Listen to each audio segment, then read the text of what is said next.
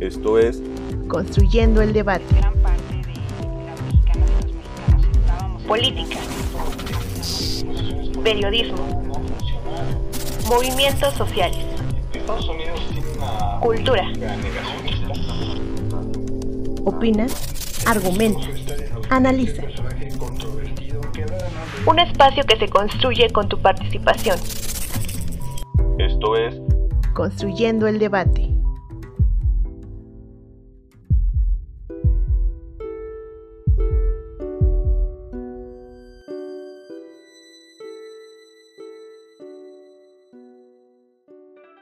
Bienvenidas y bienvenidos. Les saluda Jimena Lezama.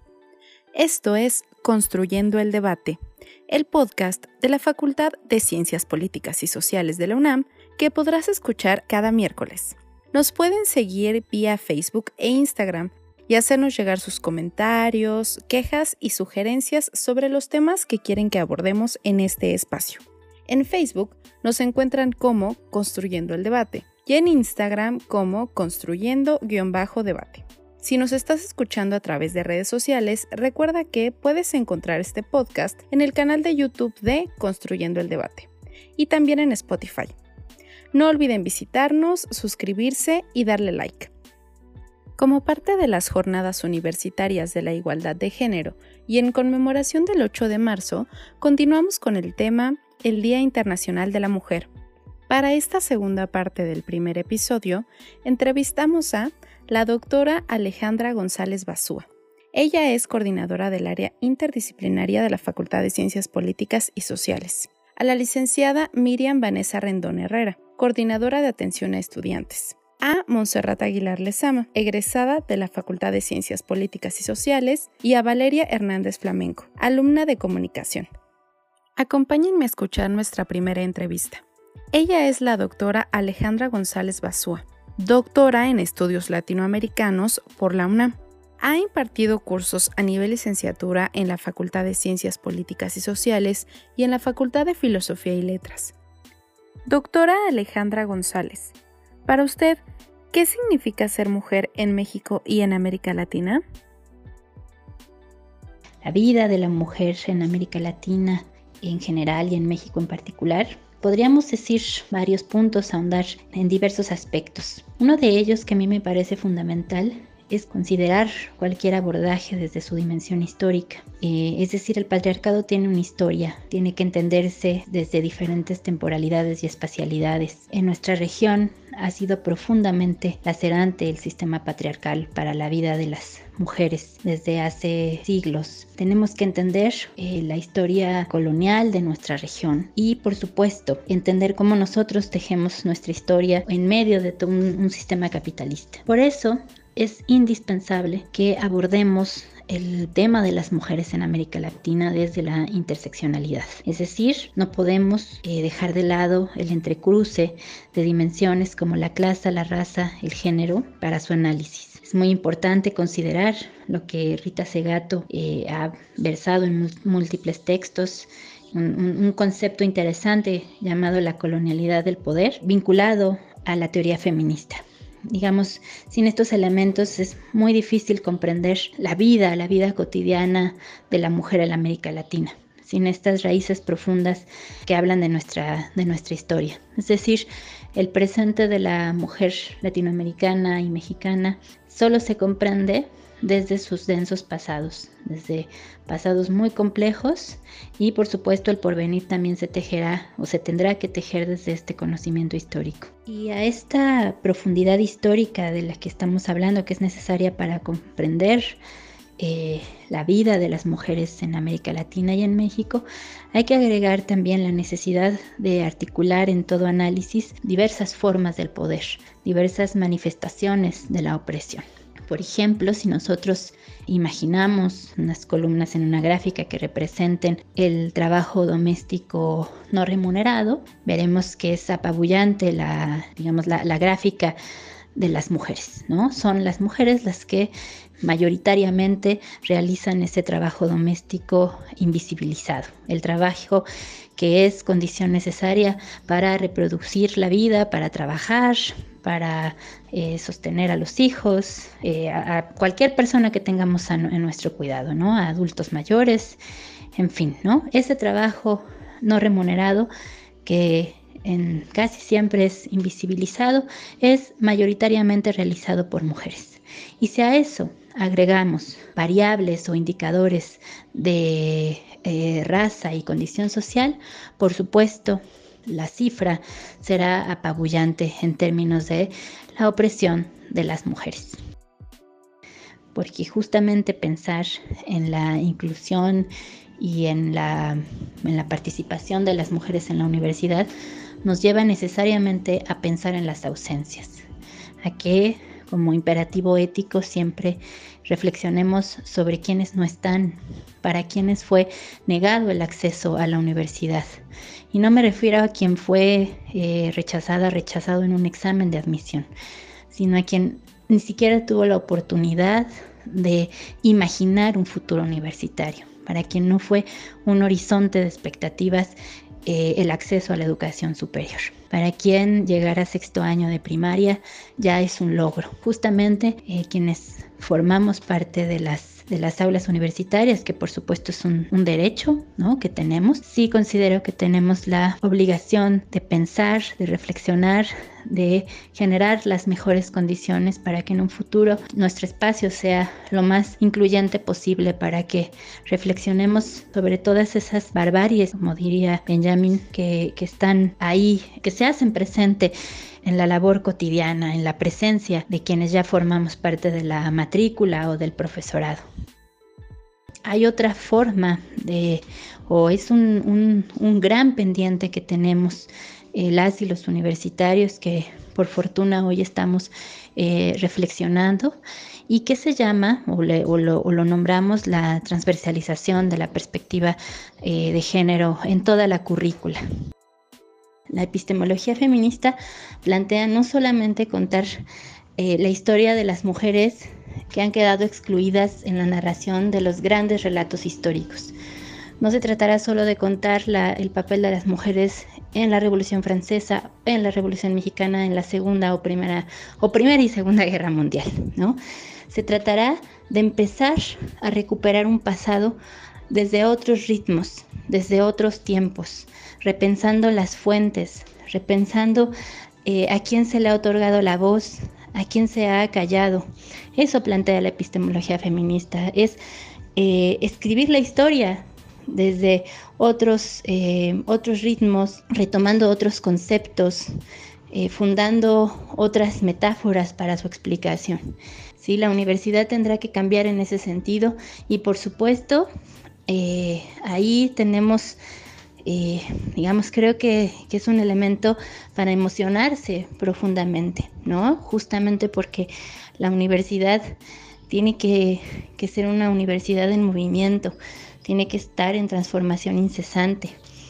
Y es un elemento también en el que las nuevas generaciones, las generaciones venideras podrán insertarse, ¿no? Una universidad que, escucha a las generaciones venideras y también que enseña a escuchar a los tiempos densos, profundos, eh, sin los cuales nos explica nuestro presente. La doctora Alejandra González Basúa señala un tema fundamental que es la historia para comprender el presente.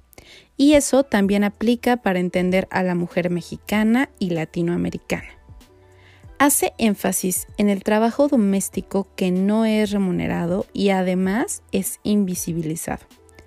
Este, la mayor parte del tiempo, es realizado por mujeres. Y ya ni hablar de la educación, donde hoy en día, pese a que cada vez más mujeres acceden a la educación superior, es decir, a la universidad, está el otro lado de la moneda, que es para quienes llegar a sexto grado de primaria es un logro. Vamos con la entrevista a la licenciada Miriam Vanessa Rendón Herrera. Ella es licenciada en Ciencias de la Comunicación por la Facultad de Ciencias Políticas y Sociales de la UNAM, en donde actualmente es profesora de distintas materias de tronco común y de la especialidad de producción audiovisual. Se ha dedicado a la divulgación de la ciencia por radio desde hace 15 años. Es miembro de la Red Mexicana de Periodistas de Ciencia, y actualmente dirige la Coordinación de Atención a Estudiantes de la Facultad de Ciencias Políticas y Sociales de la UNAM. Licenciada Miriam Vanessa Rendón, ¿qué significa ser mujer en México? Bueno, pues ser mujer en México es un doble esfuerzo, pero en ese doble esfuerzo de todo lo que tienes que experimentar en el ámbito escolar, también lo que tienes que experimentar en el ámbito laboral, pero también el ser mujer representa una lucha, ¿no? Donde nosotros podemos empezar a cambiar justamente estos paradigmas, porque vamos a hacer esta red para tratar de cambiar muchos sectores de la población, esta idea que se tiene sobre por qué las mujeres tenemos que sufrir el doble o nos cuesta más trabajo, ¿no? Pero también en esta figura de, de la mujer eh, tiene que representar esta fuerza, representar estas posibilidades, representar el alcanzar éxitos, ¿no? Podemos ahorita nosotros que analizamos a los medios de comunicación y donde justamente, bueno, los contenidos es parte de lo que también analizamos, pues justamente qué sucede, por qué hay eh, canales o contenidos en donde cosifican a la mujer, colocan a la mujer como si fuera un objeto, ¿no? La cosifican, ¿no? ¿Por qué tener o colocar a la mujer como ese objeto? Pero si no existieran consumidores, no tendríamos justamente este tipo de contenidos. Es igual que la pornografía. Si no tuviéramos consumidores de la pornografía, pues esto no puede dejar de existir. Es entonces donde tenemos que voltear nosotros y decir cuál es nuestra tarea desde los bastiones en los que estamos.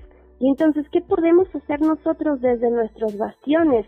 Pues justamente empezar a cambiar esta percepción que se tiene de que la mujer es la que tiene que servir, la mujer es la que tiene que quedarse en casa, la mujer es la que tiene que ganar menos, la mujer es la que sigue teniendo una mayor carga de trabajo aunque esté laborando, porque todavía llegas a casa y hablamos de este otro trabajo doméstico. Justo los retos que considero que tenemos es que, es que hay que integrar la parte de las nuevas masculinidades, ¿no? Porque sí hablamos de equidad, sí hablamos de igualdad, pero hay una parte fundamental y que tiene que ver con las masculinidades. ¿No? De a ver cuál es el papel de los hombres, ¿no?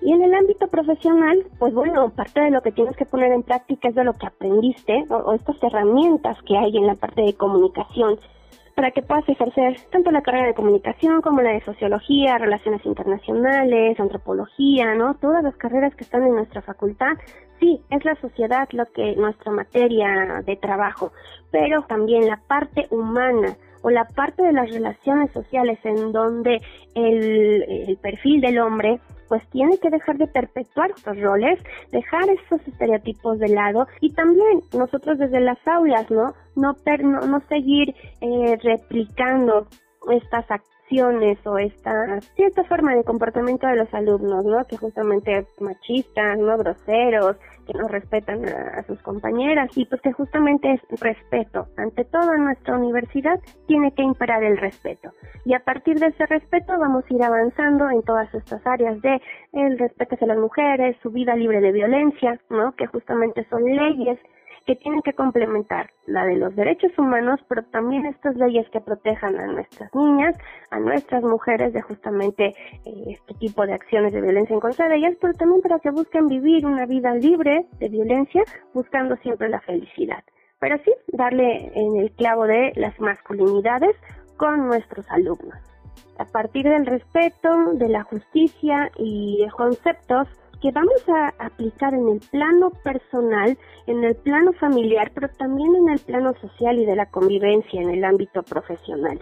Y justamente este libro que, que para mí es de cabecera es el Manual del Ciudadano Contemporáneo de Ikram Antaki. Es un libro que, que tiene lecturas o conceptos y que nos los presenta de manera muy fácil, muy una lectura ligera, ¿no?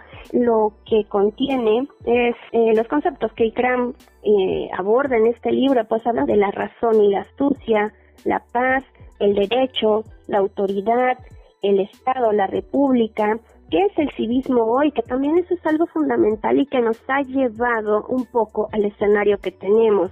Desde que quitaron civismo en la primaria, aquí con esta reforma que tuvimos con Vicente Fox, que hicieron esta modificación a los planes de estudio y que dejaron de fuera el civismo, esas líneas de convivencia y de respeto entre las personas. Pero cuando esto lo quitaron de la currícula desde la primaria, pues estamos teniendo ahí una ausencia de preparación en cuanto al respeto, ¿no? Que tenemos que tener como, como sociedad, ¿no? ¿Y qué sucede? Bueno, que aquí Kranam Taki también toma el tema de qué es el civismo hoy también conocer un poco de nuestra materia, que es las pasiones políticas, ¿no? La democracia y la demagogia, los valores, la educación, la importancia de la laicidad, ¿no? Y también nos aborda temas como el poder y los medios de comunicación. También cómo surge y cómo se destruye una civilización, ¿no? Aquí está, este tema, este, libro es fundamental, bueno, para mí es el libro de cabecera y es el manual del ciudadano contemporáneo de Ikram Taki y justo sí los invitaría a que hagan esta lectura para poder tener más noción sobre cómo tenemos que convivir y por qué es importante el respeto hacia los demás. La licenciada Miriam Vanessa Rendón nos habla de la lucha y sobre todo de la importancia de la educación desde el hogar. También nos invita a reflexionar y cambiar nuestras percepciones, a apostar por las nuevas masculinidades y por contenidos culturales enfocados a eso. Ella recomienda un libro de lectura ligera llamado El Manual del Ciudadano Contemporáneo de Ikram Antaki. Se los recomendamos y ojalá puedan leerlo en un rato libre que tengan. Vamos a escuchar a nuestra tercera entrevistada. Ella es Montserrat Aguilera Lezama, exalumna egresada de la licenciatura en Sociología por la Facultad de Ciencias Políticas y Sociales de la UNAM docente, feminista y promotora de derechos humanos. Montserrat, para ti, ¿qué significa ser mujer y estudiante en México? Bueno, para mí hay dos palabras que lo pueden eh, definir. En primera, ser mujer es un desafío y ser estudiante es un privilegio. Con lo primero hago referencia a que desde el simple hecho de nuestra existencia es un desafío con todas las expectativas, con todas las formas de vida, con toda esta estructura social que determina qué es lo que debe y no debe ser una mujer. Un privilegio el ser estudiante porque, aunque no solo se trata de un mérito personal, sí es muy importante señalar que muy pocas mujeres que nos antecedieron tuvieron la oportunidad de acceder a una educación y sobre todo llegar al nivel eh, más amplio que es el de la licenciatura. Entonces no es un privilegio tomado como un esfuerzo individual, sino un privilegio que es posible a través de las luchas históricas que se han dado en diferentes espacios gracias a mujeres organizadas. Entonces, eh, con esos dos conceptos yo creo que definiría ser mujer y estudiante en México. En muchos casos, y afortunadamente, podemos detectar que en nuestros círculos más cercanos hay mujeres que no tuvieron ningún problema para acceder a su educación primaria, a su educación secundaria, al medio superior y al superior, porque nos encontramos cercanas. Pero para el caso de ciertas mujeres hay cosas en las que no se les puede permitir siquiera pensar en, en poder ir a la escuela o asistir a ella por el simple y sencillo hecho de que todavía en su estructura familiar y más cercana las mujeres solo son para servir o para atender las necesidades de los otros las necesidades de los otros cuando son pequeñas son las del papá, las de los hermanos o las hermanas o el ayuda a la mamá. Y conforme se van creciendo van aumentando estos cuidados, porque esa es la naturaleza, entre comillas, de una mujer, el cuidado. Entonces yo creo que ese es uno de los mayores desafíos para que acceda a la educación. A muchas mujeres he observado que se les complica la experiencia de tomar clase desde su hogar porque adquieres ciertas responsabilidades de cuidado de la casa, entonces estos roles que no son equitativos, que de pronto tienen una exigencia tremenda porque haya una constante procuración del espacio del hogar, que no es una distribución equitativa con los miembros del hogar. Y yo creo que para cerrar con, con este debate, que la verdad es muy importante, a veces es muy complicado responder a estas preguntas de qué significa ser mujer o estudiante, porque es inevitable pensar en todas las experiencias previas que inclusive no sabíamos que habían sido algún tipo de violencia hasta que llegamos a un círculo en el que nos explican que así fue. ¿no? Yo, por ejemplo, todo mi paso por la escuela lo podría definir como una constante evaluación sobre qué tan buena o mala mujer era, ¿no? Y eso es por todas las prácticas que nos incorporan y que tenemos que aprender desde que estamos en el preescolar, desde el simple hecho de la diferenciación de la forma de vestir, de estos comentarios que nos hacen sobre nuestro aspecto físico y no sobre nuestras capacidades intelectuales, eh, cognitivas, inclusive nuestras capacidades críticas. Y sobre todo por estos constantes rechazos a las expresiones de nuestras emociones de una manera pues recriminatoria, O dar por hecho que algo no nos sale bien o nos sale mal por el simple hecho de haber nacido mujeres. Entonces yo creo que lo que se debe de trabajar es una, en hacer conciencia que en este momento seguimos viviendo una desigualdad tremenda en el género y trabajar para que en algún futuro ya no estemos hablando de desigualdades de género, sino más bien de cómo estamos nosotros evolucionando como personas y como sujetos sociales. Lamentablemente parece ser que todavía falta mucho para eso, pero es muy importante seguir incorporando nuevas prácticas que nos ayudan a transformarnos también a nosotras mismas de cómo nos vemos y que transforman nuestro entorno. No creo que los cambios pequeños hagan los cambios grandes. Definitivamente hay muchas cosas que son responsabilidades de estructuras superiores a los sujetos, pero sí considero que empezando a transformar educativamente y en nuestra percepción de cómo nos vemos nosotras como mujeres y cómo vemos a las demás, sí podemos generar eh, nuevas alternativas de transformación. Monserrata Aguilera señala que es muy difícil responder qué significa ser mujer y estudiante en México sin pensar de dónde proviene una mujer. Porque si bien en un ámbito académico como lo es la universidad, le podemos preguntar a nuestras amigas o a nuestras colegas cómo fue su experiencia, seguramente compartiremos entornos o estructuras familiares que tengan algo de similitud. Las tareas de cuidados nos han sido delegadas por años exclusivamente a las mujeres, sin compartir esa responsabilidad con los hombres. Como enfatiza Montserrat, seguimos viviendo una desigualdad tremenda, lo cual quedó evidenciado en las movilizaciones no solamente físicas, sino también digitales del 8 de marzo pasado. Estamos en Facebook como Construyendo el Debate y en Instagram como Construyendo-Debate. Si les gusta este programa, regálenos un like y compártanos con sus amigas y amigos. Nuestra cuarta y última entrevistada es Valeria Hernández Flamenco. Ella es estudiante de la carrera en Ciencias de la Comunicación y Periodismo. Valeria, para ti, ¿qué significa ser mujer y estudiante en México?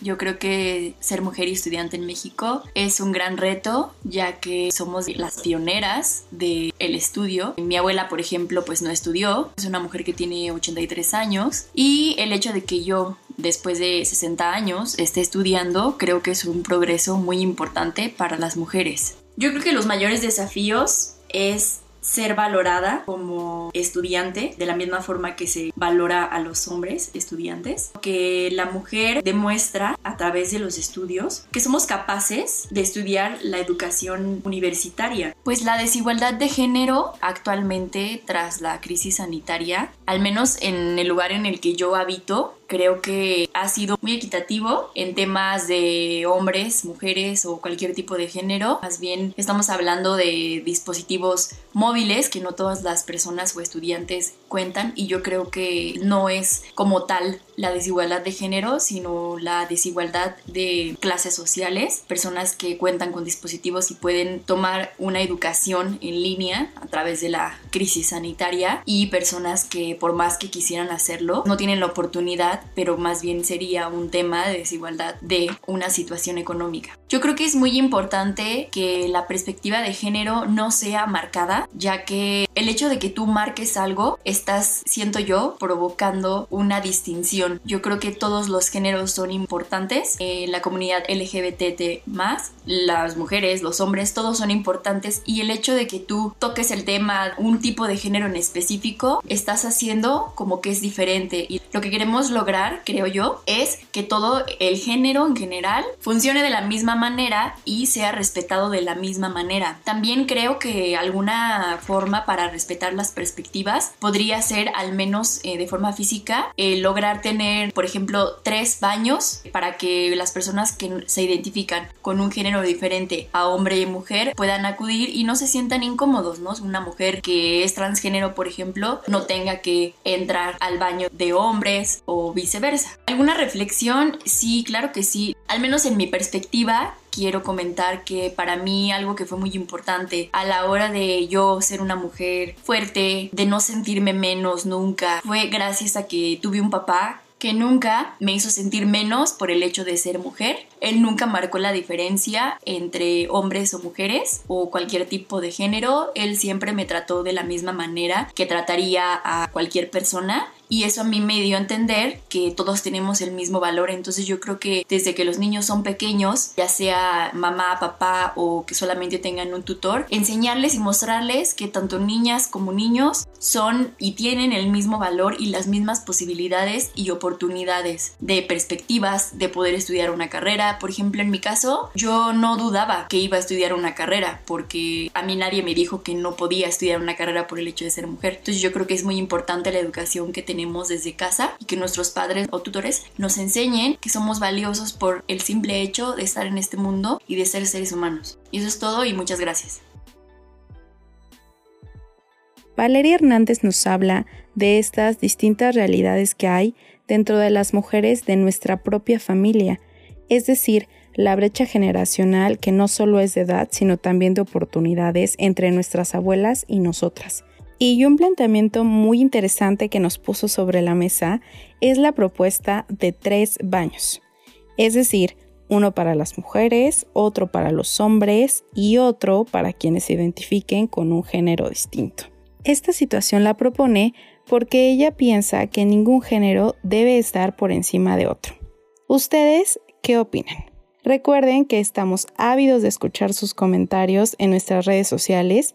En Facebook estamos como Construyendo el Debate y en Instagram como Construyendo-Debate. Les agradezco mucho que nos hayan escuchado y recuerden que podemos seguir en contacto vía Facebook e Instagram hasta el siguiente miércoles, que será nuestro siguiente episodio, donde seguiremos construyendo el debate. Este podcast es producido por la Coordinación de Extensión Universitaria de la Facultad de Ciencias Políticas y Sociales a cargo de la maestra María Auxiliadora Sánchez Fernández. En coordinación de producción, Carlos Correas Cajarillo. Asistente de producción, Jessica Martínez Barrios. Se despide de ustedes Jimena Lezama. Hasta el próximo miércoles.